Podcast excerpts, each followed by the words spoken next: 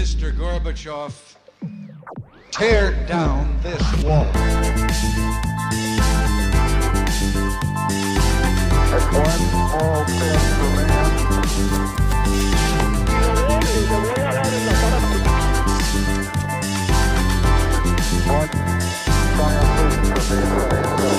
buenos días a todos y bienvenidos a un nuevo programa de Acá Parchando.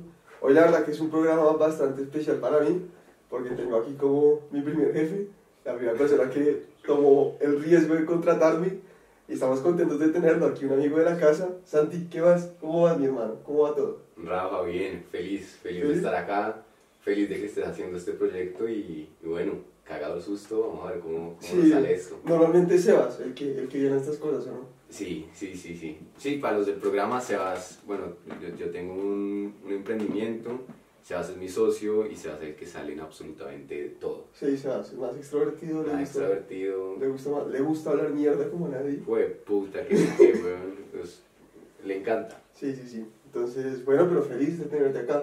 Santi, chévere. Acabas de llegar de México, de mo- montar la empresa allá. Ahorita pues las cosas por allá no, se- no, no se dieron de a mucho, pero ¿cómo fue esa experiencia? Empecemos ahí, ¿cómo, cómo, cómo, cómo fue eso de ser jefe en otro lado, otra cultura, mudarse, dejar, dejar el país de toda la vida y, mejor dicho, ¿qué, qué, qué aprendiste personal, profesional, de diferencias culturales y cuál es el balance de toda esa experiencia? Uf. A ver, yo creo que México fue literalmente toda una experiencia porque acaba de terminar una relación de cinco años y, y ahí decido pues irme para México. O sea, vas, vas- soltero. Voy soltero, Ok. sí, pero más que soltero como que encontrándome en muchas cosas, como, como Sanando. sí, sanando, sí, Y cer- 100% y y, cerrando ciclos y la vaina. Otro peluqueado y la vaina. o- Sí, sí, no cerré ese ciclo porque, porque volví. Ah, ok. Y, y la verdad terminé queriendo volver, pero terminé pues, queriendo darme la oportunidad de, de, de ver que era estar solo. Entonces, entonces me fui allá y, y me fui también a, bueno, a, a vivir solo, en un apartamento solo, como que fue, fue toda una experiencia de tanto de vida como, como laboral. Entonces, ¿por cuál, ¿por cuál comenzamos a hablar? Ambas. La que, laboral primero, ¿cómo fue? Laboral, ¿Cómo es llegar y pararse ahí, otro país, otra cultura y liderar gente mayor que tú, tal vez con más experiencia en vida laboral, Sí. obviamente. ¿Cómo, o sea, ¿cómo, cómo es eso? ¿Cómo es pararse ahí y decir, bueno, aquí, por más de que usted tenga, me lleve 10 años, acá me toca mandar a mí y en otro, en otro país sobre todo? Sí. A ver, bueno, tocaste un tema que ha sido duro. Ha sido duro desde que, desde, desde que arranqué Honti y es el famoso impostor syndrome. El famoso, como uno estar liderando una reunión y decir, puta, ¿qué estará pensando esta gente de mí? ¿Cierto? Y esas inseguridades, todos tenemos vocecitas en la cabeza. Y vocecitas que siempre nos quieren echar para abajo, ¿cierto? Sí, sí, a mí con, a mí con el podcast me da, me da mucho, como, o sea, como, como siempre, es como, bueno, aquí estamos jugando a algo, o Sí. como, como, y creérselo es difícil. Sí, y uno siempre tiene el pensamiento de, puta, ¿qué pensarán? Mierda, ¿será que, eh, no sé, esta persona que me está hablando del podcast pensó que el podcast era malísimo? Sí, sí, sí. Una, una voz crítica ahí jodiéndola a uno, jodiéndola a uno, pensando que los otros se fijan en cosas de uno que... No, marica, todo el mundo anda en su, en su mismo mundo, en sus mismas inseguridades, en su misma, en su misma mierda. Entonces tocas un tema importante porque eso, ha sido, eso, me ha acompañado desde, desde que comenzó Honti. Y creo que fue uno de los temas por los que entré a como un viaje introspectivo, como a, bueno, marica, ya estoy mamado de tener un hijo de madre voz, uno como la calla. ¿Y ¿Sufriste? O sea, su- o sea para, para empezar este proceso y solo llegaste a un punto que dijiste, bueno, algo tengo que hacer. Sí, sí, sí, definitivamente. Yo creo que estamos cambiando mucho de tema, pero no Pero, nada. pero yo creo que se mezclaron tres cosas, como que uno es impostor syndrome, dos, marica, yo creía que iba a ser feliz teniendo éxito profesional. Ese, e- ese era mi mindset. Voy a ser feliz, voy a ser feliz, voy a ser feliz. Y llegó el éxito profesional, ¿cierto? Se podría llamar éxito. Sí, tuviste, tuviste, o sea... Sí, levantamos una, una ronda. No, te lo digo yo, te lo digo yo para que no te... Tuviste, o sea, eres de los tipos que uno dice como, este man, la, la- o sea, la, la están doteando en un punto, la estaban retuteando. De acuerdo, así es. Y, y, y me acuerdo ese punto. Levantamos una ronda bastante, bastante grande. Creo que en el, ya hemos levantado 6 millones y medio. Yo me acuerdo que yo antes me hacía el paso mental. Yo, yo quiero tener una startup que le haya levantado 4 millones de dólares, tal, tal, tal. Y llegó ese momento y dije, sigo siendo igual de infeliz, sigo siendo como que aquí no hay nada. O sea, no, no, no encontré nada, no encontré ningún, pues, a ver, ni siquiera me dio el momentico de felicidad, weón. Hace un- una, una analogía bastante rara, pero es como, digamos, ahorita que Argentina fue campeón del mundo, hay muchos, habla Lisandro Martínez, que el man la está pasando un poquito mal, que, sabe, que no sabe ahorita cómo motivarse o que le sigue a su vida. Como que dice, como, bueno, ¿ahora qué? ¿Te pasó un poquito eso? Como, como ¿ahora qué? O, o simplemente creías que en ese momento ya te ibas a sentir lleno. Sí, yo, yo creo que son las dos. Es como que uno plasma un objetivo y después se sesga o se ciega a, ya, este es, este es el objetivo y esto me hace feliz. Entonces como que hay un periodo de tiempo en el que nada importa. Entonces, puta, tu relación está una mierda, tu relación con tus papás es una mierda, no sé, lo que sea, pero nada importa porque tu foco está ahí. Y de repente tienes la mala fortuna puede, puede, puede llamarse mala fortuna de llegar y dices, "Jue puta, mierda, o sea, ya llegué Ok, sí, y ahora, y ahora, y uno mira a los lados, todo, todo está vuelto mierda, ¿cierto? Entonces, como que ya te quedaste sin, sin ese objetivo, ya lo lograste, y ahora tienes que enfrentar a que, pues, tu vida necesitas arreglarla. ok, ok. Entonces, como que para, para volver, eso fue lo que se sumó, se sumó, pues sí, mucho tema de impostor syndrome, como que a mí Honti me ha hecho madurar mucho y me ha, como que cachetada tras cachetada me ha, me ha tocado madurar, o sea, de repente liderar equipos muy grandes, liderar gente mucho mayor que yo, liderar gente que tiene muchos años de carrera, entonces es eso sumado a, puta, llegué a un objetivo y eso no se siente bien, y, y, pues no es que se sienta mal ni se siente bien, simplemente, pues, No, no, es algo externo, Ok, sí. es algo externo y, y ahí comencé como ese viaje un poco más, un poco no más, sino bastante más introspectivo y, y a entender que la felicidad es interna y a entender que la felicidad y, pues, la tengo que cosechar yo conmigo mismo. que es un, que es un poquito el estoicismo, que, que la, la felicidad depende del proceder de uno, no, de, no del éxito, ni de, pues, de satisfacer los deseos, ni, ni nada de estas cosas, sino que tiene que venir de, de un lugar en donde uno esté feliz, independientemente de lo que le pase en la vida. Así es. ¿Y cómo, cómo empezaste a trabajar este, este tema? Porque, porque esto, o sea, digamos, aquí ahorita vamos a hablar de temas pues de los que tú sabes mucho y de la razón por la que realmente pues quisimos aquí como tenerte, que son pues todo el tema de emprendimiento, tecnología, lo que va a pasar en el mundo. Pero esto está muy bueno porque creo que ahorita que son los 20, que todos estamos empezando a hacer nuestras propias cosas, uno cree que lo va a hacer feliz. Digamos, yo, yo para mí, digamos, cuando empezamos a grabar este podcast, mi felicidad también dependía mucho de cómo nos iba en este podcast, de los views en Instagram, de todo eso, y, decíamos, y cuando, cuando grabamos, no sé, con Ginás o con eh, tipos que nos dieron muchos views, estás en la cima del mundo, después tal vez llegas a un podcast que disfrutas más pero que no le va tan bien y estás muy abajo y, y lo vives muy así, como que tu valor empieza a, depender de eso y cómo, pero me interesa saber cómo, cómo fue este viaje introspectivo tuyo, cómo, a- cómo, cómo fue este proceso y a qué, a qué conclusiones llegaste particularmente. Listo, chévere. Te voy a hacer un paréntesis, hay un libro muy bacano que se llama Despierta de, de Anthony de Melo que habla de eso que, que tú dices y es, o sea, si un factor externo te va a poner feliz, ese mismo factor externo te va a poner re triste.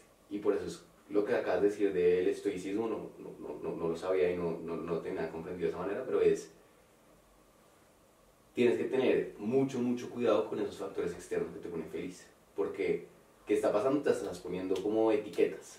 Entonces, cuando alguien te dice, Rafa, eres un putas, y tú te sientes, weón, la, la verga, y dices, "Weón, puta, sí, soy un puta si duras feliz seis horas.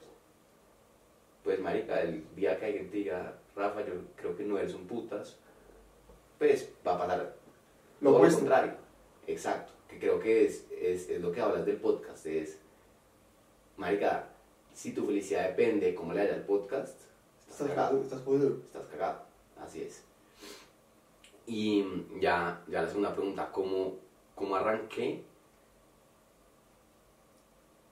Una recomendación de, de, de mi novia, un, un psicoanalista, que ha sido mi guía, literalmente que ha sido mi guía y, y que ha sido el que, el que, uno, ha hecho que me interese por estos temas y dos, ha hecho que comience a entender. Un paréntesis para todo el mundo que escucha, que tuvimos un capítulo que va a salir antes que este, que fue con una, con una psicóloga y es, vaya, pedir ayuda es lo primero, como en esta vida nadie puede solo y creo que es muy importante darse cuenta de eso.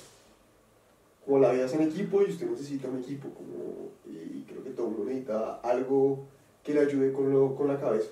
Marica, la vida es suficientemente compleja, huevón. O sea, estar vivos es un misterio muy grande, muy hijo de puta. Creer que uno puede resolver el misterio solo está completamente chiflado o es un iluminado como Jesucristo o como los varios iluminados. Mucho más probable la primera que la segunda, pero... Un 99,999%. Pero, pero sí, sí, sí, te entiendo. Y seguramente si crees que eres un iluminado, lo más seguro es que no lo eres. Sí, también. seguramente, porque hay unos que se creen, pues que... Exactamente. Sí. Entonces estoy muy de acuerdo con, con eso la psicóloga, o sea, puta, esta mierda es demasiado, o sea, es un misterio demasiado grande, demasiado difícil. Si uno necesita para aprender, bueno, una vaina de matemáticas, un profesor, una guía, como no lo va a necesitar para descifrar el misterio más grande, que es uno mismo y la vida. Sí, claro, y a partir del psicoanálisis empiezas como a descubrir muchas cosas de ti, como de lo que la gente esperaba un poco, de... Porque a ti la gente siempre te tuvo como referencia, o sea, nosotros nos conocemos, pues, indirectamente, pero de toda la vida, como yo sabía que eras tú, por, por la relación, que la amistad que tuve con tu hermano de toda la vida, y la gente siempre te vio como un tipo muy competente, y a partir de ahí, ¿cómo, cómo crees que eso, eso hizo que esa etiqueta fuera tu, un poquito tu valor? Como, Sí. como este man, este man es un capo y tiene que ser un capo siempre, como... Sí, sí, sí, sí. Me puse esa etiqueta de puta, tengo que ser muy bueno profesionalmente, como que tengo que estar a las expectativas de, ¿cierto? Em, eso, uno en psicoanálisis se da cuenta que muchos de los traumas, muchas de las cosas, por de las cosas que uno hace, ¿cierto? Vienen los papás también. Entonces, pues, un papá con una vara muy alta y con siempre hay que ser mejor, hay que ser mejor, hay que ser mejor. Entonces, por esa aprobación y buscar como ese lugar y ese reconocimiento de, de, papá también, es por lo que creo que he corrido hasta este momento tanto en la vida, ¿cierto? Como que he querido eh, emprender ya y llegar a la mejor consultora y todo ya, ya, ya, ya, ya. Y, y en este momento es como, uff, puta, me salté muchas etapas y ahora. Quiero hacerlo como de una manera más consciente, de una manera que sea porque lo estoy haciendo por mí, no lo que tú dices, llenar la expectativa de papá y, de- y, y- esas etiquetas que, que yo mismo me puse, la verdad. En general, en banca, consultoría, firma abogados, estos trabajos que son como de, que son, no sé, como alto estrés, alto, altas horas, hay mucha gente así, creo. En general, los que yo estuve en firma abogados y como que somos, ahí sí me, junto a la parte de ellos, somos gente que el valor como ser humano sí depende mucho de si soy competente o no, como es, es mucho este ambiente en, en esos lados, ¿no? Como, Sí, Da- Da- Da- Da- Daniel Bilbao lo, lo define como insecure overachievers. ok, sí. Entonces una persona que, o sea, necesita lograr cosas para comenzar a llenar ese hueco de, de inseguridad y pues se vuelven unas máquinas. Sí, claro, porque estás ultra motivado. Para una empresa una chimba. Sí, obvio. Y si te ves, pero hay una cosa muy loca, Santi, es que si te ves el discurso de Michael Jordan cuando le entra al Salón de la Fama, el tipo lo cortaron de un, de ponle una, un varsity, que es como lo que nosotros llamaríamos la Ajá. cuando él estaba en, en bachillerato. y citó al que le había quitado su lugar en el, en el equipo. Cu- Cuando él lo está andando el salón de la familia, dijo, oiga, muchas gracias, porque yo por el resentimiento que le tuve a usted me motivó a ser mejor. Y lo que lo motivó a Jordan, este fuego, fue una inseguridad muy bárbara, como de el tipo querer motivar a todo el mundo y creo que mucha gente que es muy overachiever le pasa estas cosas.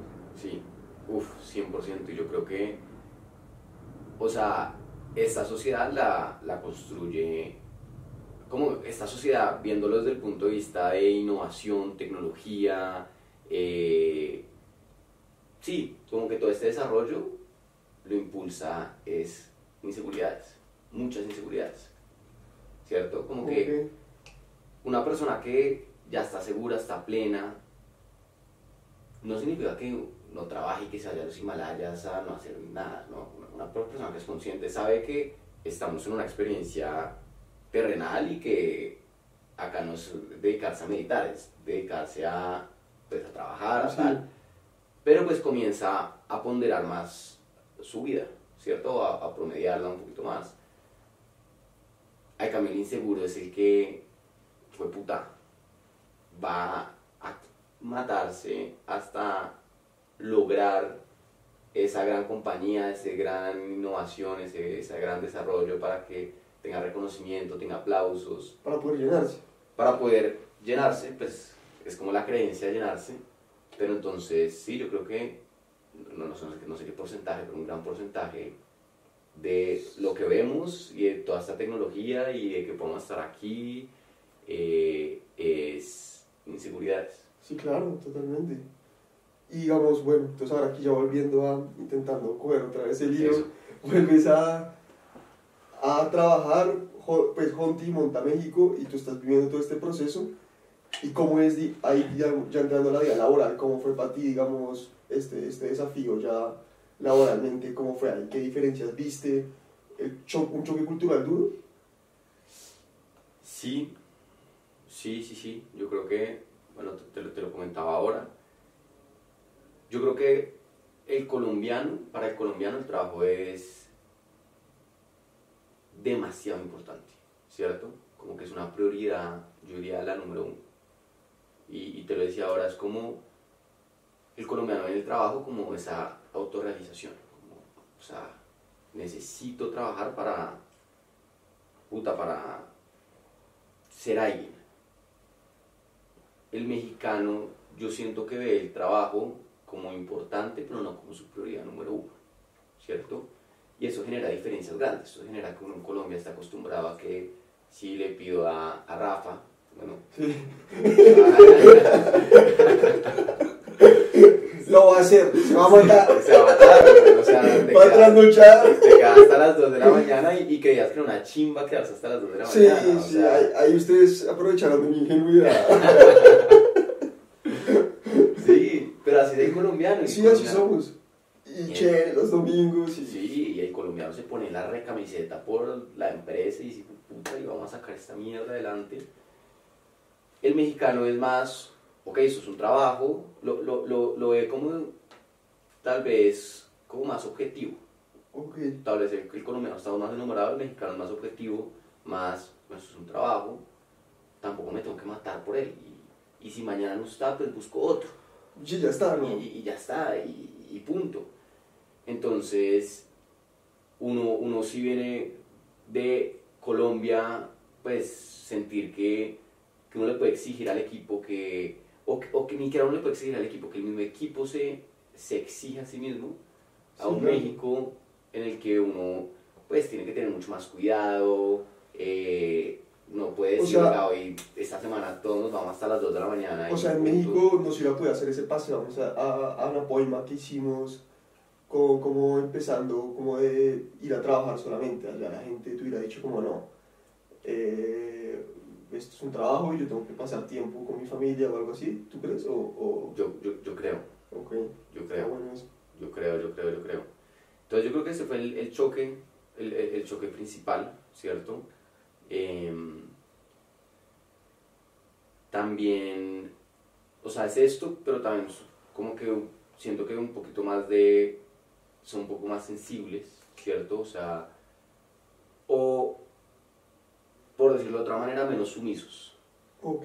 ¿cierto? El- el- como que en Colombia, no sé, si vamos a empezar unas rabietas o una puteada, que, que no está bien, ¿cierto? Pero pasa. Pero pasa, el mexicano se resiente mucho más. O sea, un mexicano sí te puede renunciar por que hiciste una mala salida, ¿cierto? El, el colombiano, no, el colombiano dice, ah, pues para que para mí me puto a veces, ya, todo bien. Sea, con tal de que no sea un hijo puta jefe que te esté puteando Sí, total. porque sí, pero pues sabe que... Santi, ¿y tú empiezas hunting enero de 2021 o diciembre de 2020? es? Sí, Época en donde por la pandemia la Fed tiene baja tasa de interés y digamos empieza a coger mucho boom. Ustedes, digamos, son una compañía que aporta mucho valor y los números todo lo dicen. Pero fue difícil ahorita que se vino toda esta época donde Powell toma la decisión de subir las tasas y eso, recaudar rondas. ¿Cómo fue ese cambio en el ambiente? O sea, hubo una época en donde los startups empezaron a contratar masivo, cosa que a ustedes les ayudó bastante, y después vieron el, el otro lado, los recortes, y el tener, digamos, mucha gente a la que ayudar a conseguir trabajo, pero capaz pocas vacantes. ¿Y cómo, cómo viviste este cambio en el ambiente? Porque parece que hoy en día pues el, hubo como una corrección en todo el ambiente startup con todo lo que está pasando y cómo se ha vivido esto en el ambiente, en, pues en, el ambiente de trabajo, en, cuando hablas con, con otros emprendedores y estas cosas, ¿cómo, lo has visto? A ver, cambió mucho, cambió mucho, la verdad. Yo siento que cambió hacia bien, como que si había una mentalidad de subamos el revenue como sea, ¿cierto? Y, sin estar mirando realmente fundamentales o realmente mirando muchas cosas, sino estar pensando en la siguiente ronda, en la siguiente ronda, en la siguiente ronda. Em, entonces creo que, a ver, por lo menos en experiencia personal nos ha servido mucho. Siento que esta corrección ha, ha hecho que tengamos un mejor negocio, ha hecho que estemos pensando como que en, en- en- una visión más, más acertada, ¿cierto? Como que nos aterrizó, nos aterrizó mucho. Pasamos de, sí, un mundo loco que era simplemente, mierda, logremos esto como sea. Sí, que No era- y, se, y se respiraba como... y se respiraba y, y chévere. Y ahora pues ya estamos en un mundo de, bueno, muestre resultados, muestre que es una empresa que en verdad entrega valor y que entregando valor también pues, le entrega resultados y, y- y valor interno, ¿cierto? Como que yo creo, yo creo que es un juego de usted entrega valor externo, ¿cierto? La- el, el cliente realmente sí necesita su producto, eh, sí le interesa y valor interno de, oiga, usted lo está haciendo mientras está generando plata, no está Ok. haciendo una, una fundación, Sí, ok, sí, literal. que es... Pues para eso invierten, ¿no? Pues, Para eso, para, para eso invierte. Ok. Bueno, Santi, digamos, tú eres como un go-to guy cuando pasa algo de tech. Yo soy medio, ahorita he abierto la cabeza, pero soy más, más, más como de otro mundo, más de, pues más de fútbol, más de campo, más de temas como más tradicionales. Eh, y digamos, ahorita pasó una cosa en el mundo que es ChatGPT. Y esa vaina, pues, como que a todo el mundo lo tiene asustado. El otro día me pasó una cosa muy loca. Ajá. Y es que fui a un bautizo y el cura habló de ChatGPT y dijo como es que ahora la juventud cree que todo su trabajo lo va a hacer una inteligencia artificial. Y yo decía, bueno, esto es lo más cercano que voy a vivir en mi vida a cuando en la revolución industrial le pegaban a las máquinas de, de coser para que no les quitaran los trabajos. Como este es el momento más cercano en la historia que voy a vivir a eso Literal. como porque es, un- pues es, un- es alguien que, no entiende, que se veía que no entiende mucho pues el, cómo funciona la vaina, pero que entiende un poquito el problema. Sí. ¿Cómo lo ves tú? Porque digamos, tú alguien que conoce el mundo laboral, trabajas en eso, el mercado laboral es tu nicho. ¿Cómo, cómo te lo tomas y qué, y qué ves a futuro y qué, qué tan preocupada tiene que estar la gente y, y qué soluciones tiene que encontrar más o menos? Chévere. Bueno, primero que todo, e- esa, esa, esa frase del, del padre, creo que ah, hubo algo muy bacano, yo, no me acuerdo, pero desde el colegio, bueno, yo, yo me quedé con eso y se me quedó súper grabado, y es como que un, un, autor que buscaba un montón de frases creo que es de el, weón, no sé si hasta antes de Cristo, una vez así, weón, de en todas las épocas que decían, ah, esta juventud de ahora, ah, esta juventud de ahora, ah, es que... Sí, he visto eso. Entonces, con nuestros papás era, no, es que está con un televisor, con nosotros no, es que el celular, nosotros seguramente, ah, es nuestro chino con esta inteligencia artificial o con eh, las Oculus o con algo, ¿cierto? Pero siempre era como tiempo pasado siempre fue mejor. Sí, Tiempo todo, pasado siempre fue mejor. eso, todo el mundo siempre, o sea, la gente pasa en todo, o sea, la gente que dice como que Maradona es mejor que Messi es por lo mi- el mismo sentimiento de que todo tiempo pasado es como un pasado muy romántico, yo creo.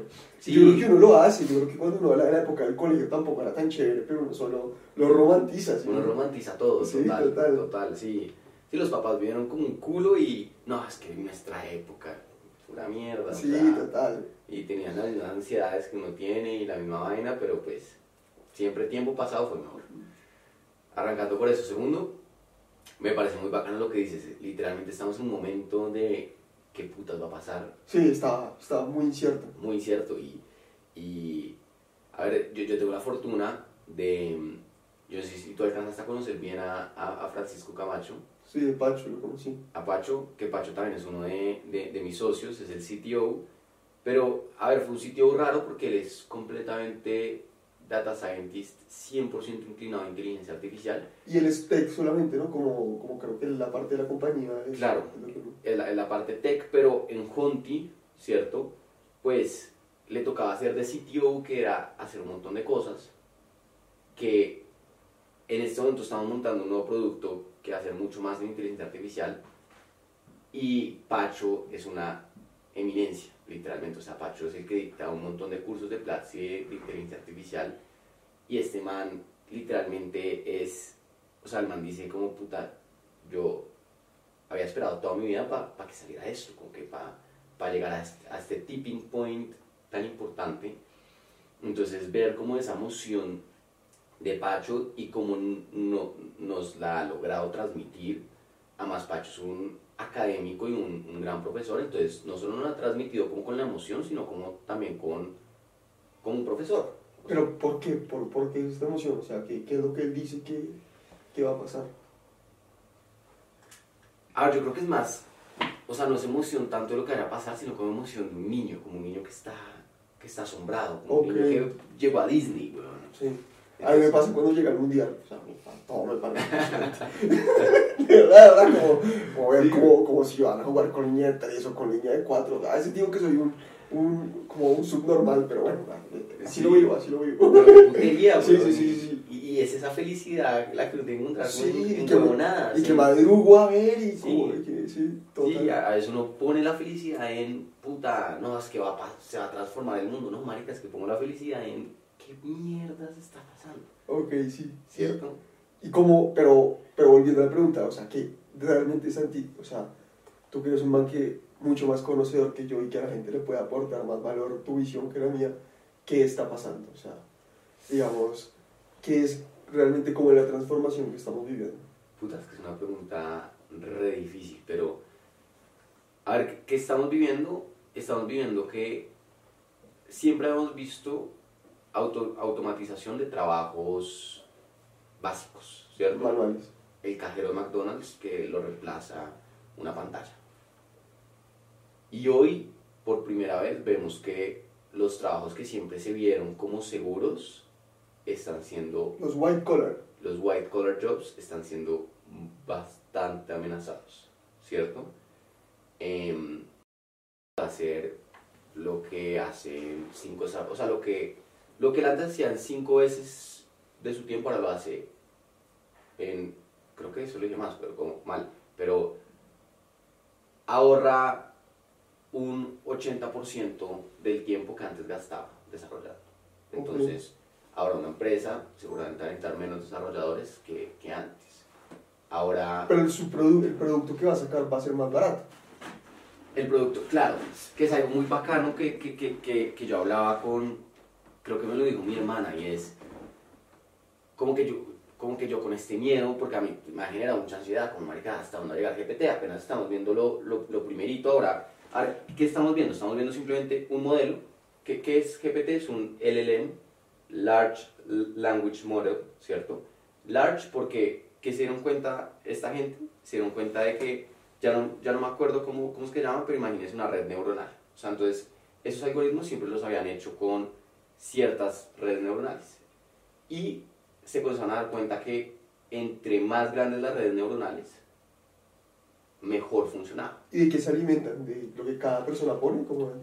No, eh, ellos eh, es preentrenado. Ok, o sea, GPT no se está entrenando con lo que tú le pones. Ok, Él coge eso que tú, tú, tú, tú, tú- tú le das, te genera una respuesta y ya, él se olvidó de eso. pero va a haber algún Es punto, controlado. va a haber algún punto en el que aprenda aparte de lo que tú lo alimentes, ¿no? Eso no lo quiere hacer OpenAI porque ya se vuelve un poquito como que OpenAI lo que ha intentado es mantener todo esto controlado Ok, y, y como que genere menos miedo e incertidumbre. ok, sí, sí, sí. Entonces, lo que ya está en GPT-4, ¿cierto? Acuérdate que salió GPT-3, después GPT-3.5, Y de- estamos en GPT-4, ajá. Lo que ya salió en GPT-4, eso es GPT-4, Ok, punto. O sea, así va a ser y así va a ser en seis meses.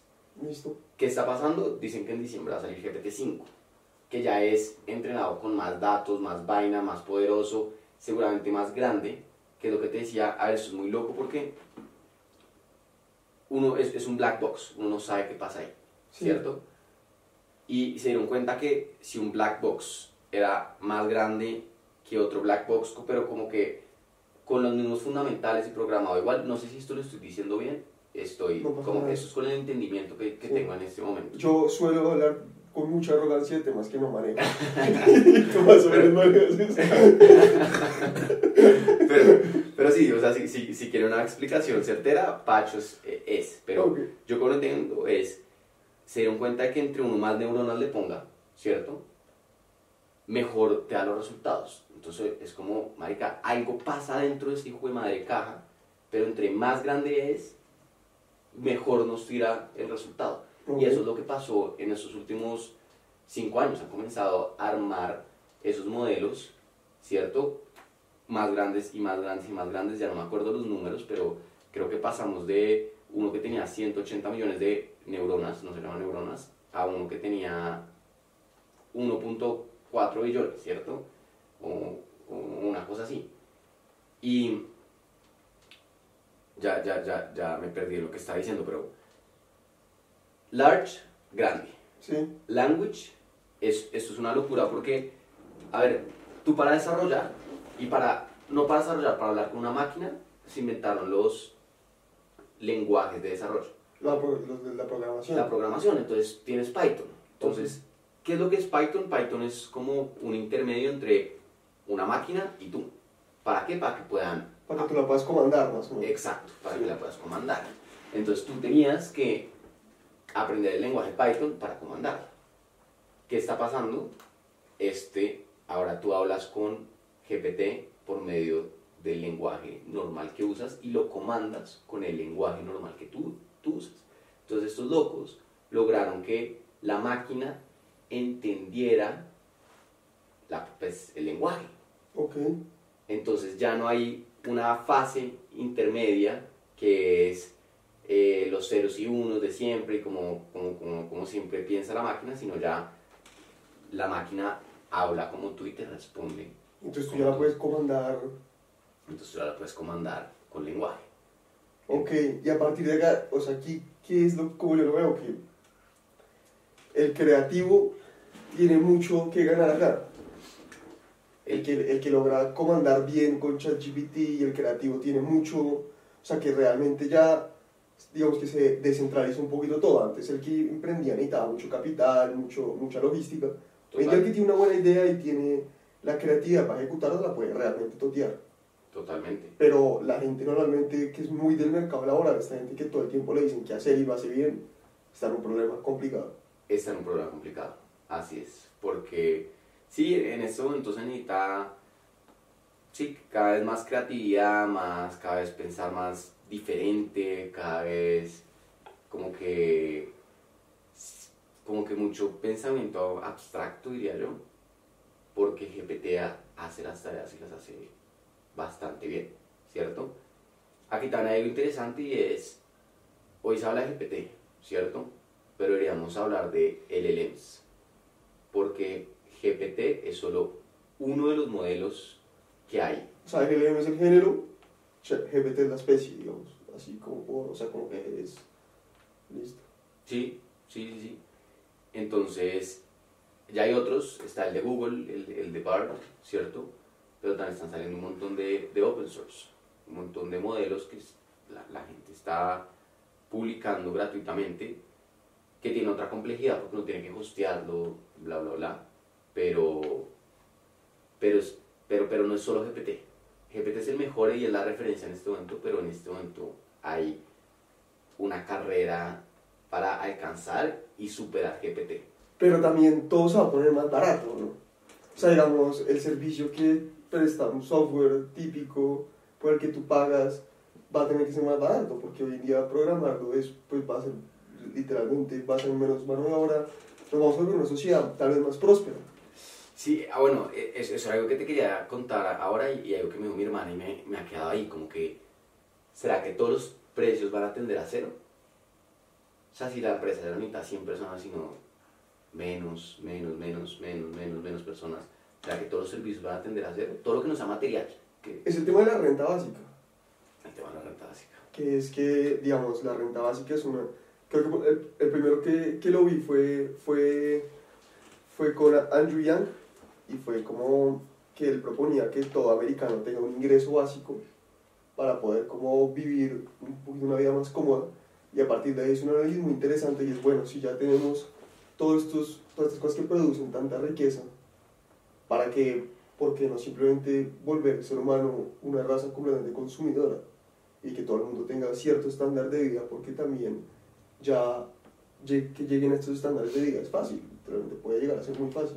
Entonces se pone, un, se pone en un momento, estamos en un momento muy, no sé, verdad a veces no entiendo mucho qué, qué está pasando, o sea, digamos, Nadie, yo creo que nadie. como ahorita que empiezo otro trabajo y la vaina digo, bueno, pero estos manes realmente, ¿por qué no contratan a un, a un chat GPT o por qué no le meten por ese lado? Y es una pregunta que me he hecho mucho ahorita que están en entrevistas de trabajo y eso está muy, muy interesante.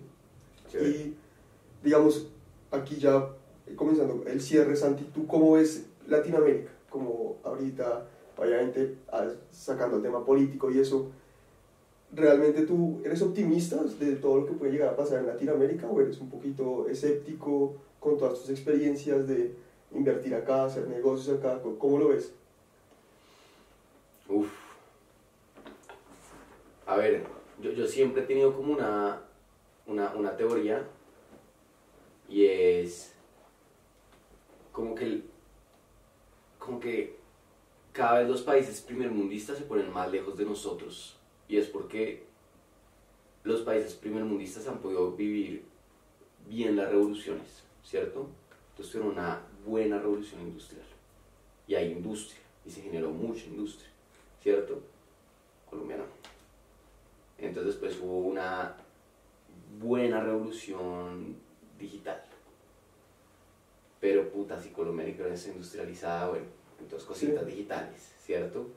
Eh, y ahora se va a venir una revolución de inteligencia artificial y toda una locura en donde va a estar Colombia, ¿cierto? Como que yo siento que simplemente, no sé si es cosa mía, pero No o sea, no esto no está con datos, esto no está con nada, solo como que siempre lo que he pensado, como que cada vez nos alejamos más, como que Ok. mientras Estados Unidos se puede estar pensando en renta básica y pongamos impuestos a las máquinas, puta, nosotros nos hemos industrializado, como que, Ok, sí. entonces, sí, como que, como que hay, como cierto temor y cierto miedo de, puta, esto solo va a ayudar a los países primermundistas a ir más rápido, mientras nosotros todavía seguimos yendo a caballo, weón.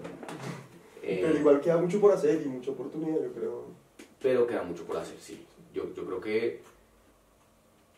Yo soy de los que pienso. eh, a ver, respeto otras opiniones también, pero los que fuimos muy afortunados, como, como tú, como yo, que. que a ver, que. Sí, que, que nos podemos dar una muy buena vida en países como estos, pues deberíamos retribuirle algo y trabajar por, Sí, yo creo. por algo de este país, por algo, por algo, por algo, ¿cierto? Eso, eso es, pues sí, como que algo que, que siempre he tenido ahí, que, que me gustaría saber que, puta, algo, Que algo, devolví. algo devolví. No, Santi, creo que ese es el mejor cierre que podemos pedir. Aparte, tú trabajas, entonces ya no te quitamos más tiempo. Yo creo que Sí, todo, el- todo, todo el mundo quiere saber el ojo morado. Eh, muchachos, jugando fútbol, jugando fútbol, No fui yo. jugando fútbol, mi ahijado Santiago Mora me agredió, me agredió y, y sí, por eso estamos así. Pero pues para que vean que aquí el, el deber cumplido es, es una obligación para nosotros, no dejamos que la vanidad nos ganara.